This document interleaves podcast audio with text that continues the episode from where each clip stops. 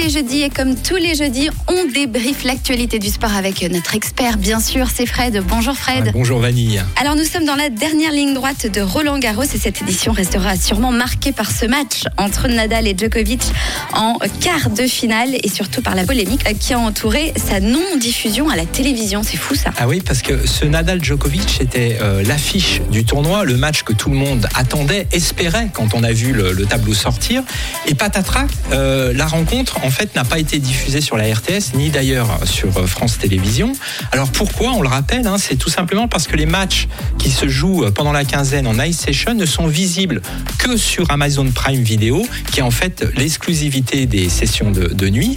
Alors pour régler le problème, euh, nos voisins français ont eu la chance d'avoir un accès gratuit au service d'Amazon Prime Video uniquement pour cette rencontre. Par contre, en Suisse romande, pas de possibilité d'avoir euh, accès et malheureusement, euh, la RTS n'a pas pu ou n'a pas voulu négocier avec Amazon pour offrir au roman cette affiche. Et alors, c'est frustrant et, justement, plus largement, on peut dire que les, les, fans de sport commencent quand même à se demander pourquoi payer une redevance TV aussi chère en Suisse, alors que depuis quelques temps, l'offre sportive sur la RTS se réduit quand même comme peau de chagrin. Parce qu'en football, euh, ça fait déjà quelques temps qu'on n'a plus la Champions League ni l'Europa League, et euh, presque plus de, matchs de hockey, puisqu'on a appris que la National League va disparaître des écrans de la RTS. Et en plus, là, maintenant, euh, on a les Night Sessions de Roland Garros que malheureusement, on ne peut pas suivre. Donc ça commence quand même à faire beaucoup. c'est bien dommage.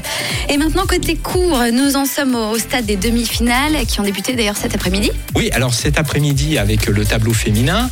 Euh, donc, alors à suivre tout particulièrement, on a les deux demi-finales, mais à suivre tout particulièrement celle qui va opposer euh, l'italienne Martina euh, Trevisan, 59e joueuse mondiale, parce qu'elle a une belle histoire. Elle a été victime d'anorexie pendant de longues années. Elle a arrêté le tennis et elle a su se reconstruire et se retrouver quand même en demi-finale pour la première fois d'ailleurs de sa carrière à Roland Garros. Et en plus, elle, elle rencontre une prodige américaine, une jeune prodige américaine, de 18 ans qui s'appelle Cory Goff, qui est 23e mondiale et qui sera euh, sûrement une future numéro 1 mondiale. Ça, c'est pour le tableau féminin. Et côté masculin, ça sera demain. Et demain, on a deux affiches, on va dire, très différentes. On a, on va dire, l'affiche des stars avec euh, Rafael Nadal contre l'Allemand euh, Zverev, qui est tête de série numéro 3. Donc l'Espagnol, on le présente plus, il vise un 14e Roland Garros, un 22e titre du Grand Chelem, record absolu devant Federer et Djokovic qui sont à 20 chacun. Et puis de l'autre côté du filet, on aura Alexander Zverev qui en quart de finale a éliminé le jeune prodige Carlos Alcaraz, le jeune espagnol de 19 ans. Vous avez parlé. Voilà, exactement.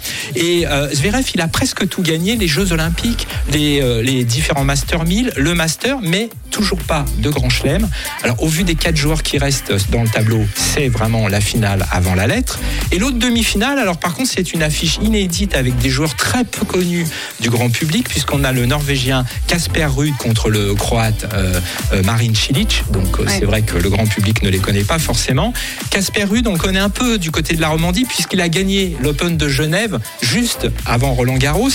Et même si c'est pas le plus excitant euh, des, joueurs, c'est un, un gars solide et lui-même euh, définit très bien sa notoriété puisqu'il dit que même en Norvège, chez lui, euh, je cite, souvent les gens au supermarché me disent qu'ils ont déjà vu ma tête quelque part, alors qu'il est quand même dans les 10 meilleurs joueurs mondiaux. Hein, d'accord Et de l'autre côté, Marin Cilic vit à 33 ans, donc une seconde jeunesse. Alors lui, il avait gagné l'US Open en 2014 et euh, les romans le, connaissent, les Suisses et les romans en particulier le connaissent mieux puisqu'il avait balayé Federer en 3-7 à l'époque en demi-finale. En plus du tennis, il y a le démarrage de la Ligue des Nations de football avec euh, la rencontre ce soir entre la Suisse et la République tchèque. Euh, mais qu'est-ce que c'est euh, donc cette Ligue des Nations? Bah Écoute Vanille, quand le foot c'est fini, il y en a, il y en a encore. c'est ça. Hein, là, on a, on a plié les différents championnats européens, les Coupes d'Europe également sont terminées. Alors ceux qui en ont marre du foot se disent ouf, on est, tranquille jusqu'à jusqu'à la fin de l'été. Eh ben non, maintenant c'est place à la Ligue des Nations. Alors la Ligue des Nations, c'est une compétition européenne qui est euh, organisée pour les sélections nationales par l'UEFA. Elle est toute jeune hein, puisqu'elle date de 2018 et en fait elle a été mise en place pour remplacer les matchs amicaux parce que les matchs amicaux étaient souvent avaient souvent peu d'intérêt euh, pour les sponsors donc il fallait trouver quelque chose d'un peu plus lucratif. Je n'explique pas à l'antenne les, les, règles parce que c'est tellement compliqué. Il y a des systèmes de division avec des montées, des descentes, des possibilités d'obtenir un billet pour le pour l'euro qui suit. Euh, enfin c'est vraiment presque kafkaïen ce, ce, ce- ce système. Euh, par contre, on, on voit bien que derrière tout ça, euh, il n'y a pas que du sport, il y a aussi de l'argent, puisque l'UEFA euh, partage euh, auprès des différentes équipes un beau magot de 120 millions de francs. Donc ça, se- ça ne se refuse pas, euh, bien sûr, pour les équipes nationales. Donc la nouvelle euh, édition démarre cette semaine et euh, la Suisse se retrouve dans un groupe qui est quand même assez compliqué parce qu'il y a le Portugal, l'Espagne et la République tchèque. Donc euh, excusez du peu. Et ce soir, justement, la Nati démarre contre la République tchèque à Prague et dimanche, ça sera direction Lisbonne pour affronter euh, l'équipe de Ronaldo. Bon, bah dis donc, ça Beau promet. programme. Beau programme. Merci beaucoup Fred, on te retrouve bien sûr jeudi prochain. Et oui, avec plaisir. Pour tout savoir de l'actualité du sport. Dans les grandes lignes en tout cas. Merci beaucoup et puis belle journée. Merci à, à vous. Et nous on repart avec euh, une nouveauté tout de suite sur Rouge. Nouveau son. Rouge.